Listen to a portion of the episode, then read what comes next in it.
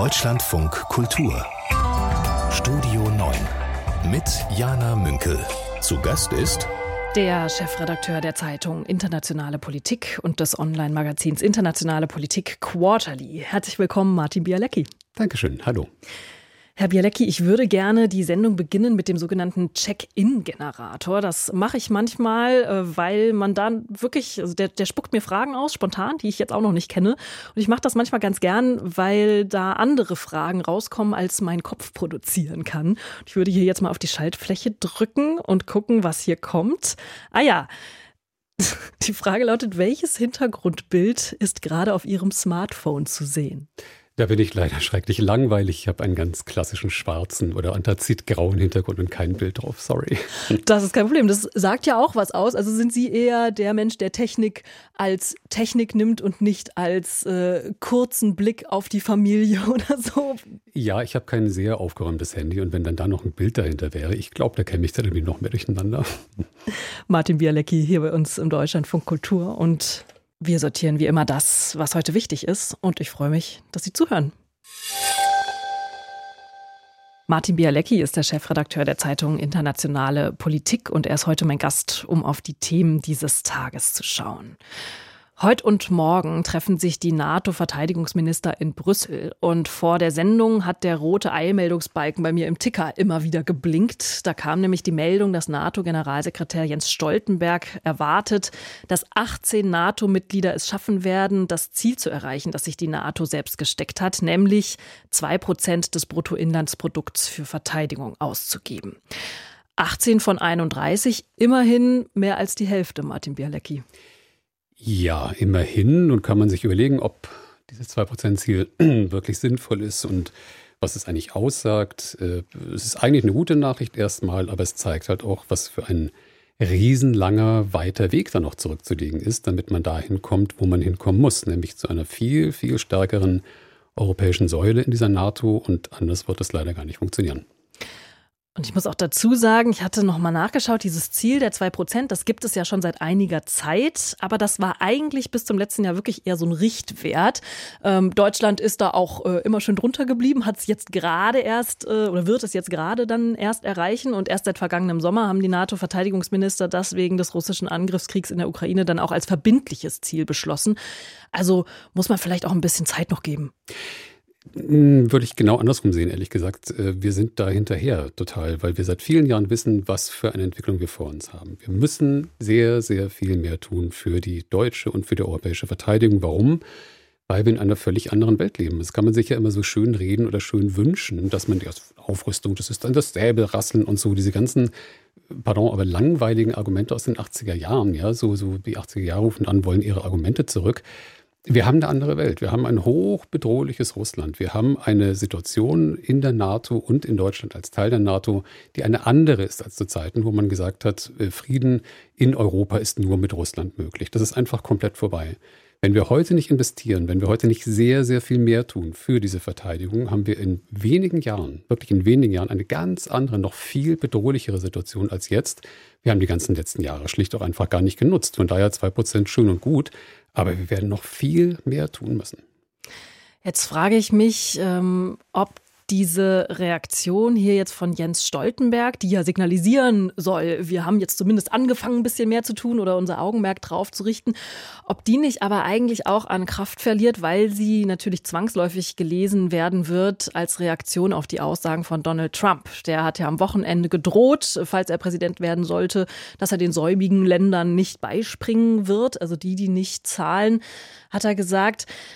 Was ist denn aus Ihrer Sicht, Sie haben ja auch äh, lange in, aus den USA berichtet als USA-Korrespondent, was ist denn aus Ihrer Sicht dann aber eine angemessene Reaktion, die einerseits nicht nur eine Reaktion auf Trump ist, der ja noch nicht mal US-Präsident ist zu dieser Zeit, aber die eben auch nicht sagt, oh, wir ignorieren das komplett, weil, wie Sie angedeutet haben, die Probleme sind ja da.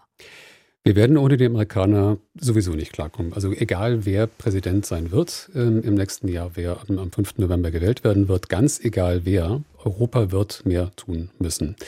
Eine angemessene Reaktion wäre ein selbstbewusstes Auftreten der Europäer, zu sagen, Folgendes haben wir vor, Folgendes machen wir sowieso, weil diese Entwicklung, das muss man vielleicht noch ergänzen, jetzt seit vielen, vielen Jahren da ist, dass Amerika sich sowieso früher oder später sehr viel mehr auf Asien konzentrieren wird müssen.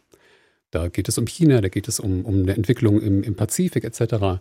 Ähm, das heißt für uns Europäer, wir müssen uns auf uns konzentrieren. Das heißt Richtung Amerika, aber auch zu sagen, wir müssen natürlich weiter mit euch zusammen, zu, äh, zusammenarbeiten. Dieses ganze Gerede von einer europäischen Armee, ja schön und gut, Europäische Verteidigungsunion und so weiter. Selbst wenn es diese geben sollte, wird frühestens in 20 Jahren der erste Soldat, die erste Soldatin unter Waffen tatsächlich dann sein können in Europa. Das heißt, diese Illusion, man rückt jetzt zusammen und gründet sowas und dann geht sofort wahnsinnig los, ohne die Amerikaner.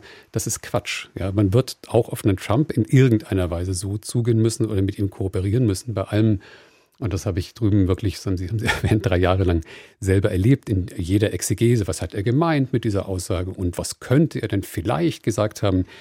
Man wird mit ihm kooperieren müssen auf irgendeine Weise. Man kann aber auch wirklich als Europa ein kleines bisschen selbstbewusster auftreten dabei. Wäre das dann aber eine parallele Entwicklung? Also Sie haben ja gerade gesagt, so eine Armee dauert extrem lang. Klar, da muss auch erstmal auf EU-Ebene überhaupt eine Zusammen ein Zusammenarbeitsmodus gefunden werden, der dann so einen Aufbau ermöglicht. Äh, abgesehen davon, dass dann darüber diskutiert wird, wahrscheinlich, welche Waffen sind denn dann so, dass sie kompatibel auch mit allen sind und so weiter. Also haben Sie einen Punkt, das dauert total lang.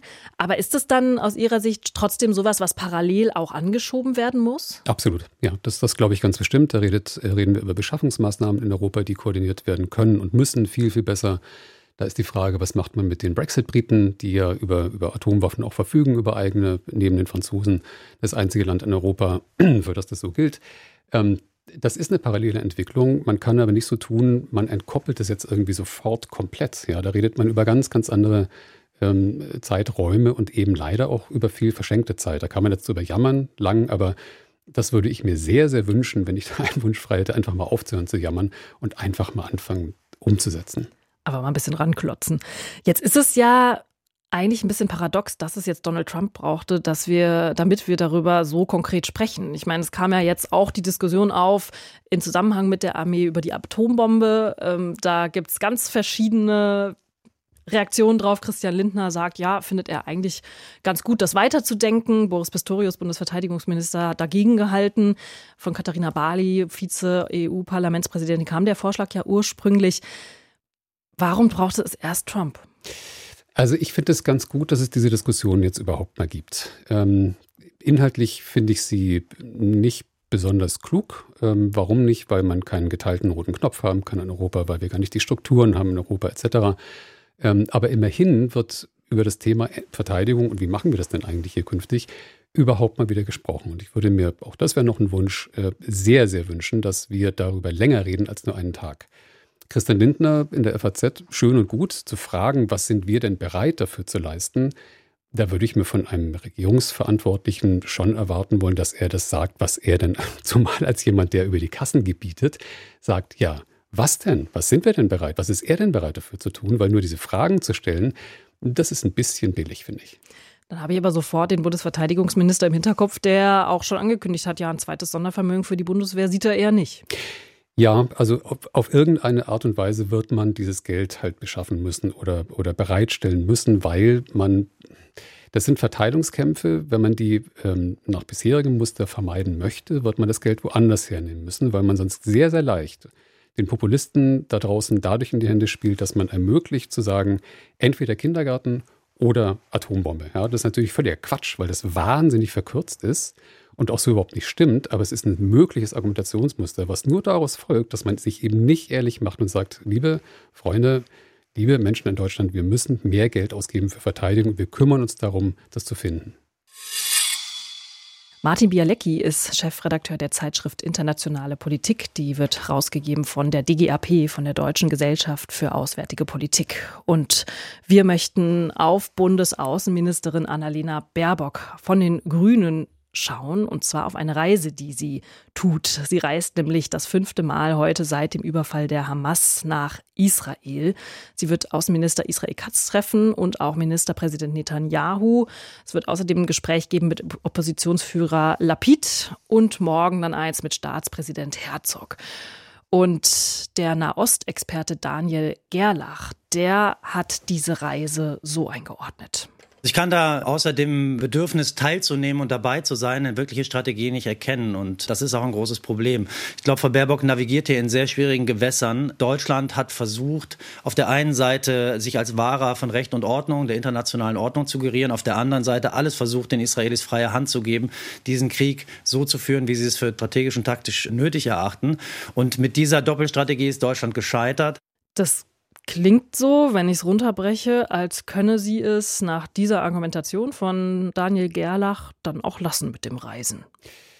Also, Daniel Gerlach ist ein, ein herausragender Experte für diese Region und ihm ist zuzustimmen, ähm, dass das ein ganz, ganz oder dass das schwierige Gewässer sind, in denen die Außenministerin da zu navigieren hat, auf jeden Fall. Soll sie trotzdem oder deswegen nicht fahren? Nein. Ich finde, reden kann immer helfen. Wäre es besser mit einer Strategie dorthin zu fahren? Ja.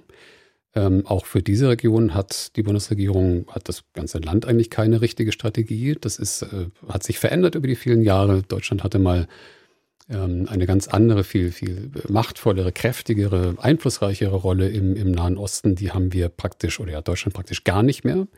Ähm, aus vielerlei Gründen. Ähm, ich finde es trotzdem richtig. Äh, wir haben natürlich, äh, wenn man sich dann fragt, was kann sie denn konkret dann wirklich machen? Wir haben ja keinerlei Machtmittel. Wir können jetzt ja nicht irgendwelche äh, Sanktionen da hochfahren. Natürlich ist das deutsch-israelische Verhältnis aus, aus bekannten Gründen ein ganz, ganz besonderes, wo man extrem vorsichtig sein muss, etc. Aber dorthin zu fahren und ähm, sich immer wieder auch selbst ein Bild zu machen und mit den Leuten zu reden vor Ort, finde ich absolut richtig. Jetzt fand ich, dass sich Annalena Baerbock vor der Reise relativ deutlich geäußert hat. Also sie hat noch mal gesagt, dass eine Offensive der israelischen Armee auf Rafah, also die Stadt im Süden von Gaza, unter diesen Bedingungen die humanitäre Lage komplett zum Kippen bringen würde und fordert dadurch ja indirekt doch Israel dazu auf, das zu lassen mit der Bodenoffensive. Jetzt war ich doch, oder bin ich zumindest dran hängen geblieben, weil sie ja kurz vor diesen diplomatischen Gesprächen steht, mit diesen vielen Menschen, die ich gerade in meiner Anmoderation genannt habe. So eine Deutlichkeit direkt davor muss man wollen. Das muss man wollen. Das ist ganz bestimmt Absicht, den Ton da zu setzen ähm, aus, aus dem Außenministerium. Pardon, ich finde das richtig, weil da leben mittlerweile in Rafah leben 1,5 Millionen Menschen.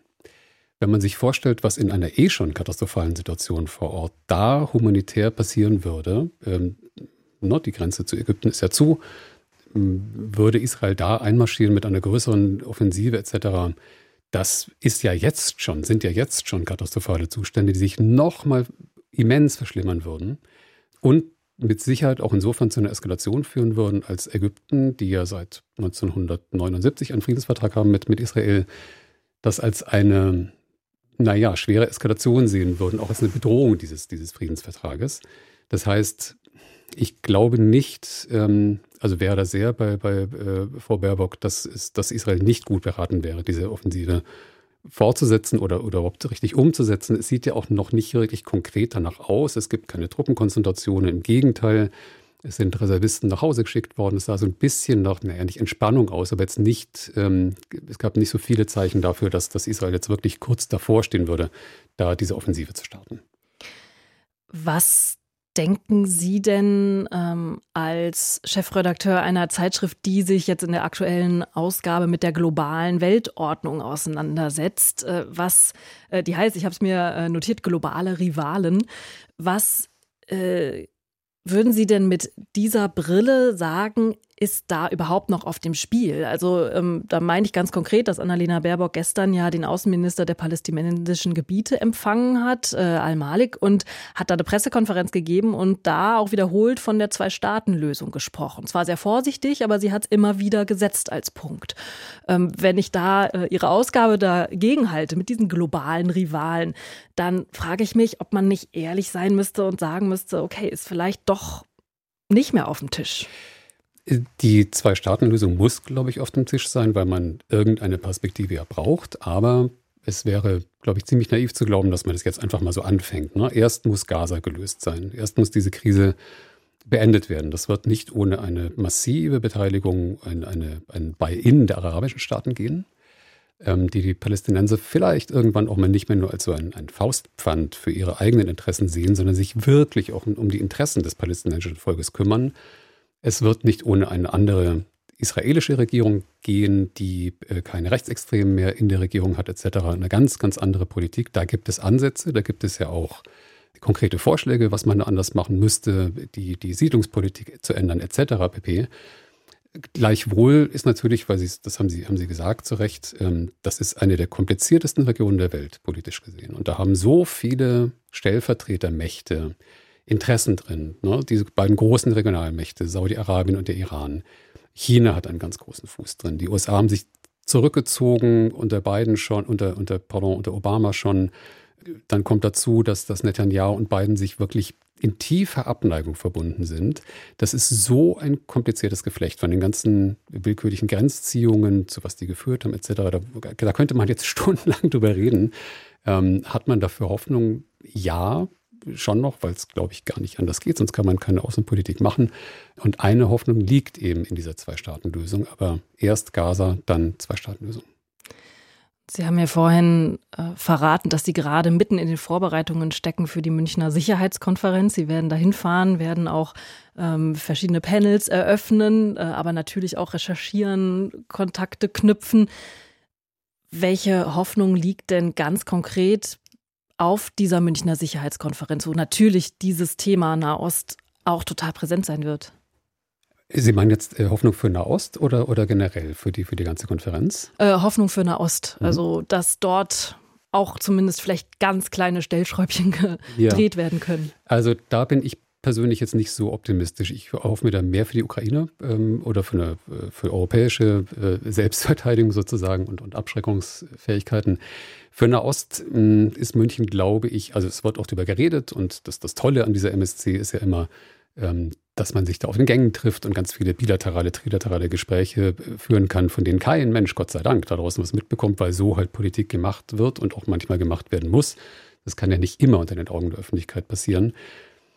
Ich glaube nicht, dass man mit München eine Art von Durchbruch verbinden wird im Nachhinein, was, was den Ostkonflikt anbelangt. Dafür ist die Situation momentan zu aufgeladen. Vielleicht doch. Also ich lasse mich da wahnsinnig gerne Lügen strafen. Und vielleicht, wenn wir uns das nächste Mal sehen, schauen wir zurück und sagen, Mensch, München war ein Signal der Hoffnung und da ist was ganz Tolles passiert. Martin Bialecki ist der Chefredakteur der Zeitschrift Internationale Politik, herausgegeben von der Deutschen Gesellschaft für Auswärtige Politik. Und wenn Sie jetzt zugehört haben und dachten, da hätte ich gerne auch noch mal ein Argument dazugelegt oder hätte widersprochen oder wollte gerne noch mal einen anderen Aspekt stark machen, dann können Sie das morgen bei uns live in der Sendung tun. Da können Sie wieder mitdiskutieren. Wir machen nämlich das Studio auf. Sie können sich in den Kamera-Livestream reinschalten und sich im Chat im Teams zu den Themen äußern. Und morgen ist der Journalist und Jurist Ronen Steinke zu Gast. Alle weiteren Infos finden Sie unter deutschlandfunkkultur.de slash offenes Studio. Heute ist politischer Aschermittwoch und wenn ich in die Liste der Ankündigungen schaue, wer da wo spricht, dann sehe ich sehr viele Parteivorsitzende, die zum Beispiel an bayerischen Orten eine Rede halten. CSU-Chef Markus Söder in Passau, die war um 10 Uhr, SPD-Chef Klingbeil ist in Wilshofen, Grünen-Chef Nuripur in Landshut, Sarah Wagenknecht ebenfalls in Passau vom Bündnis Sarah Wagenknecht, also das erste Mal dabei beim politischen Aschermittwoch, zumindest in dieser Funktion. Ich muss ja sagen, ich habe ein Herz für so ein bisschen verstaubte, schräge Traditionen. Darunter würde ich vielleicht auch den politischen Aschermittwoch zählen. Wie geht's Ihnen da, Martin Bialecki? Anders, ehrlich gesagt. Ich finde das so. Ich finde das ein so totes Ritual. Was soll das denn? Ja, dieses, also vielleicht liegt es daran, dass ich persönlich äh, zwar sehr gerne in ein Wirtshaus gehe oder in eine Bar, aber halt nicht in ein Bierzelt, kann damit nichts anfangen, auch mit dem, mit dem Oktoberfest draußen, ja, drin, nein. Ähm, aber ich finde das Ritual schrecklich. Das war noch super, als man, oder vielleicht auch notwendig, als es halt ne, diese, diese Social-Media-Kanäle und so weiter nicht gab und Franz Strauß ein brillanter Redner war. Aber heute ist das irgendwie, nee, ich kann damit nichts anfangen. Aber hören wir doch mal rein. Vielleicht ist Markus Söder, CSU-Chef und bayerischer Ministerpräsident, ja auch ein brillanter Redner. Aber dieser ständige Kleinkrieg gegen Fleisch und dieses ständige Diskriminieren und das ständige Insistieren, ja, wer Fleisch und Wurst isst, uh, ja, ich will es mal heute so erklären, für die bayerische Staatsregierung offiziell. Schweinsbraten, Schäufele, Leberkäse, Weißwurst und natürlich Nürnberger Rostbratwürste haben in Bayern quasi Verfassungsrang und sind deswegen auch geschützt, liebe Freundinnen und Freunde. Sei mal einfach so gesagt. Also der ist da schon engagiert bei der Sache und er kriegt auch viel Zuspruch. Ja, das ist halt immer das Schlimme. Ne? Man kann ja irgendwie, äh, wundert sich ja manchmal, wenn da sagt dieser Mann, hat er keine anderen Sorgen? Ich erkläre offiziell für die bayerische Staatsregierung. Und dann jubelt dieses ganze Bierzelt. Ja, da, da wundert man sich wirklich. Also es gibt keinen Kleinkrieg gegen Wurst. Es ist vollkommen friedliche Koexistenz. Ja, es gibt irgendwie eine Abnahmezahl von ab, abnehmende Zahl von Menschen, die äh, tierische Produkte oder, oder Fleische, whatever essen, das möchte jeder und jede bitte machen, wie er oder sie das will. Und dass er in einer so dermaßen krisenhaften Zeit so ein Thema hochzieht, das ist echt total lächerlich. Ist es aber vielleicht trotzdem, um bei meinem Herz für schräge Tradition zu bleiben, ein Format, das das gebe ich zu, jetzt nicht bundespolitisch alle vom Hocker reißt, zeigt ja auch, dass die Berichterstattung wirklich auch, wie Sie es gesagt haben, im Laufe der Jahre deutlich abgenommen hat. Und wir haben es heute in der Sitzung besprochen, dass äh, da nicht mehr das ganze politische Berlin drauf guckt dass äh, es trotzdem aber ein Format ist, das für die regionale Politik total wichtig ist, um wirklich vor Ort Bürgerinnen und Bürger zu binden, um dann eben auch das Ohr direkt dran zu haben und zu sagen, gut, euch interessiert das vielleicht aber mit dem Fleisch. Das ist eine Diskussion, die, die bewegt euch und deswegen greife ich es auf. Auch als Politiker, der vielleicht eigentlich auch mit anderen Krisen zu tun hat. Also diese Gleichzeitigkeit ist ja vielleicht auch gar nicht verkehrt. Ja, äh, absolut. Da ist auch gar nichts gegen zu sagen. Ich würde mir dann nur wünschen, dass halt nicht darüber berichtet wird, sondern nur von lokalen Medien. Weil warum muss dann irgendwie, das hat, ist ja von keinerlei bundesweiter Relevanz, was da passiert, ob das jetzt Vilshofen ist oder, oder, oder Passau oder wo auch immer. Ja dass man sich um seine Wählerinnen und Wähler vor Ort kümmert und dass man da auch draufhaut, weil irgendwie ist ja immer ein bisschen Wahlkampf etc alles gut. Aber so zu tun, als sei das jetzt irgendwie wirklich ein Problem, was man jetzt aber mal für die ganze Welt als bayerischer Ministerpräsident adressieren müsste, nee, das sehe ich nicht so. Also stimmen Sie zu, wenn ich jetzt sage, der politische Aschermittwoch muss weg? Er hat seine Berechtigung in Bayern äh, sehr gerne, aber dieses, ähm, die Rolle, die er früher mal gespielt hat, die spielt er, glaube ich, einfach nicht mehr, weil es so viele andere Möglichkeiten gibt zu äußern, die es früher eben so nicht gab. Und heute Weg weiß ich nicht, aber er kann kleiner werden, viel kleiner. Dann habe ich noch eine kleine Nachricht, die ich noch dazulegen möchte, die dann doch finde ich, bundespolitische Relevanz hat. In Baden-Württemberg haben die Grünen nämlich ihren politischen Aschermittwoch abgesagt, wegen massiver Proteste, unter anderem von Landwirtinnen und Landwirten. Also haben sie gesagt, okay, das ist hier zu laut und da ist uns die Sicherheitslage zu brenzlig, das machen wir nicht. Ist das dann nicht aber auch eigentlich ein Beweis dafür, dass auch diese kleinen regionalen Veranstaltungen durchaus bundespolitische Themen abbilden können? Naja, also in dem Sinne hätten dann auch Autobahnauffahrten, die von Bauern blockiert werden, auch bundespolitische Bedeutung, weil das ist halt, die suchen sich natürlich was raus, das ist auch legitim, wo ihr Protest sichtbar kristallisiert und wo man dann einfach darüber berichten kann. Und das ist ja ein Riesenerfolg für die Bauern. Ne? Und, und äh, zu sagen, jetzt haben wir es geschafft, dass die Grünen, die also wirklich zum, zum Erzfeind hochgekochten Grünen, dann ihren politischen Aschermittwoch da absagen müssen. Das ist eigentlich traurig, weil man dann auch nicht mehr miteinander redet. Ähm, inwiefern nun der politische Aschermittwoch ein Mittel der oder ein, ein Medium der Kommunikation und des Austauschs ist, das sagen wir dahingestellt. Für Herrn Söder glaube ich eher nicht. Der ist ja immer eher auf Sendung, denn auf Empfangen. Achtung, ich bewerfe Sie jetzt mit Abkürzungen, liebe Hörerinnen und Hörer und lieber Martin Bialecki, der hier bei mir im Studio heute zu Gast ist. Der BFFS, die GDBA und die VDO fordern vom Deutschen Bühnenverein eine Entlastung und Planbarkeit für die Beschäftigten. Und ich muss das vielleicht auflösen. Äh, das ist der Bundesverband Schauspiel, die Genossenschaft deutscher Bühnenangehöriger und die Vereinigung deutscher Opern- und Tanzensembles. Die sagen, Leute, wir haben Arbeitsbedingungen, da geht es vor allem ums Verfügbarsein, ums Dasein, ums sehr spontan einspringen und reagieren. Und sie sagen, das geht so nicht weiter. Lisa Jobt ist Schauspielerin und Präsidentin der Genossenschaft deutscher Bühnenangehöriger und die hat in unserer Sendung Fazit an Abend das hier dazu gesagt. Die Einsätze, also die Proben, die Vorstellung, auch die Kostümanproben oder Maskenanproben, die werden in der Regel ohne einen Wochen- oder Monatsplan angesetzt. Also das bedeutet, dass man am Montag um 14 Uhr über einen sogenannten Tagesplan erst erfährt, was man eigentlich am Dienstag probt. Und worauf man sich vorbereiten muss. Und ob die Probe von bis 13 Uhr geht oder äh, bis 16 Uhr geht oder bis 17 Uhr geht. Und das macht natürlich die Vereinbarkeit von Familie und Beruf sehr herausfordernd. Martin Bialecki, man könnte ja jetzt auch es zuspitzen und sagen, wenn man Künstlerin, Künstler ist und auf der Bühne stehen möchte, dann weiß man mehr oder weniger, worauf man sich einlässt, nämlich auf ein sehr unstetes Berufsleben. Ja, man muss es ja nicht noch unsteter machen, als es eh schon ist, finde ich. Also äh, ich habe großen Respekt vor der Schauspielkunst. Ich finde es unbegreiflich, wie man sich solche Mengen an Text merken kann. Das, da wäre ich schon auch deswegen überhaupt nicht in der Lage dazu, ähm, irgendeinen einen, einen Schauspielberuf äh, ergriffen zu haben, weil ich mir das einfach niemals merken könnte. Und was die, äh, was die Kollegin da äh, gesagt hat an Bedingungen, ist ja schon krass. Ja? Also das am Vortag immer erst zu wissen, dann geht das alles sehr lange und zu prima entlohnt, glaube ich, äh, wird das auch alles nicht, äh, wenn man nicht Tom Cruise heißt. Ja, verstehe ich schon, dass, dass man da bessere Bedingungen haben möchte. Ein anderer Punkt, den die äh, Menschen, die diesen Aufruf unterstützen, haben, ist, äh, sind die, ist die Kündigung aus künstlerischen Gründen. Also, dass dann eben ein Intendant oder eben auch jemand mit Verantwortung sagen kann, ah, das passt mir jetzt gerade künstlerisch leider nicht mehr, was du machst. Oder er wechselt vielleicht das Haus, nimmt sein ganzes Ensemble mit. Oder äh, ein neuer kommt und sagt, ich habe aus künstlerischen Gründen jetzt aber jemand anderen, äh, der zu dieser Rolle gut passt.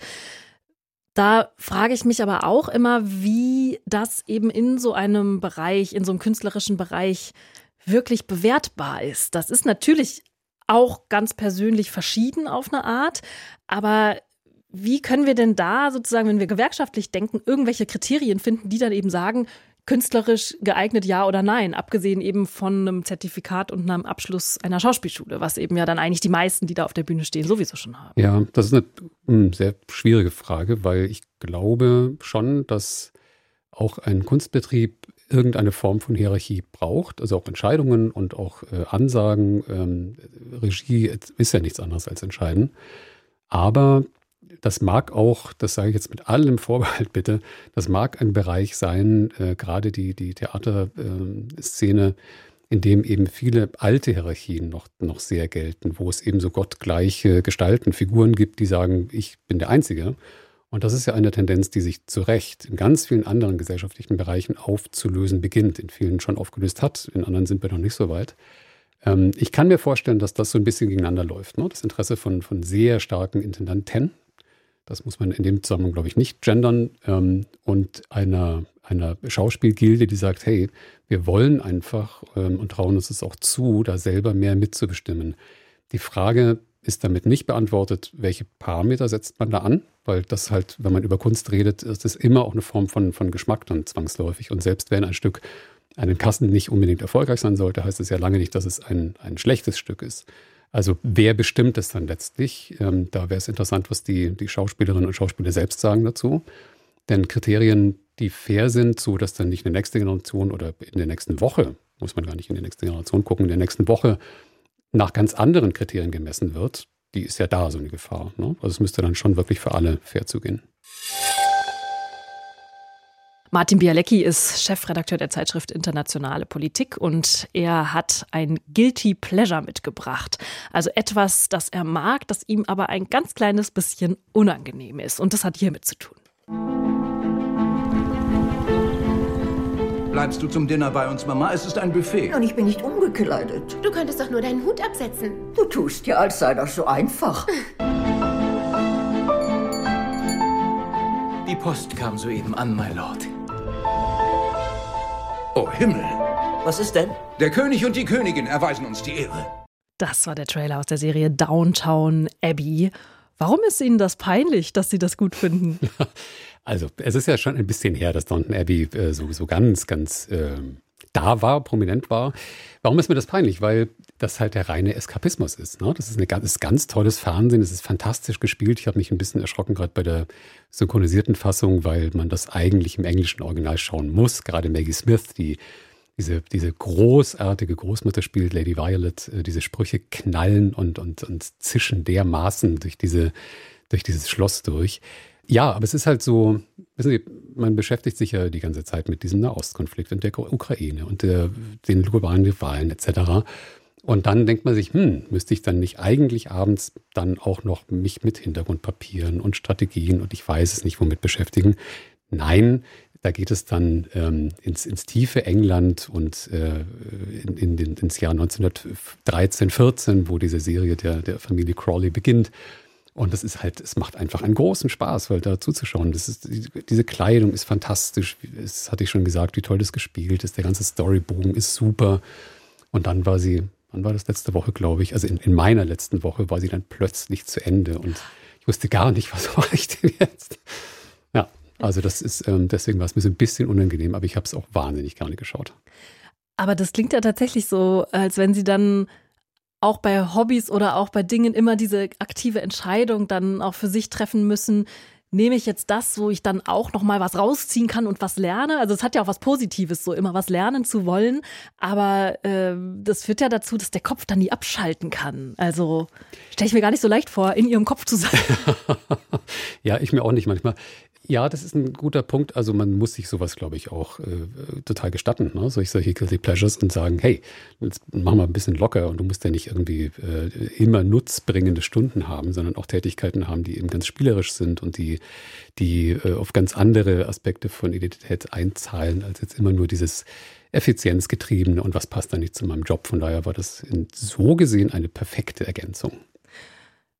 Ich würde Ihnen jetzt gern einen Tipp geben, aber ich, äh, mir fällt tatsächlich keine Serie ein, die so, so ähnlich einen so wegträgt. Also The Crown hätte ich jetzt fast gesagt, weiß nicht, vielleicht haben Sie das auch längst gesehen, aber das ist dann vielleicht doch wieder zu nah an so einer politischen Entwicklung dran, wenn es auch eine historische ist, wo es mir zumindest dann doch immer äh, so ging, dass ich nicht ganz raus oder in dieser Welt versunken war, sondern doch immer geguckt habe, ah, wer hat da wie strategisch agiert und so. Ja, The Crown habe ich ein bisschen gesehen, habe es dann gelassen, weil es mich tatsächlich nicht so interessiert hat. Ich fand diese Crawleys gerade in dieser Geschlossenheit, von in, auch eben ausdrücklich in diesem nicht politischen einfach total interessant. Ja. Die ganzen Frauenfiguren sind viel tiefer gezeichnet als alle männlichen Figuren.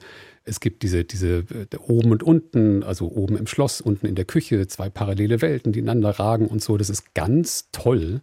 Und das sind alles in allem, was hatte ich ausgerechnet, glaube ich, 65 Stunden Fernsehen. Also viele Tage, wo man da sitzt und sich vielleicht auch mal Gott sei Dank eben nicht mit Politik beschäftigt zumindest viele Tage, wenn man nicht Binge-Watcher ist. Also Sie können dann auch wirklich nach ein oder zwei äh, Episoden ausmachen. Ja, äh, schon deswegen, weil ich das meistens abends schaue und dann einfach irgendwann müde werde, sehr banalerweise.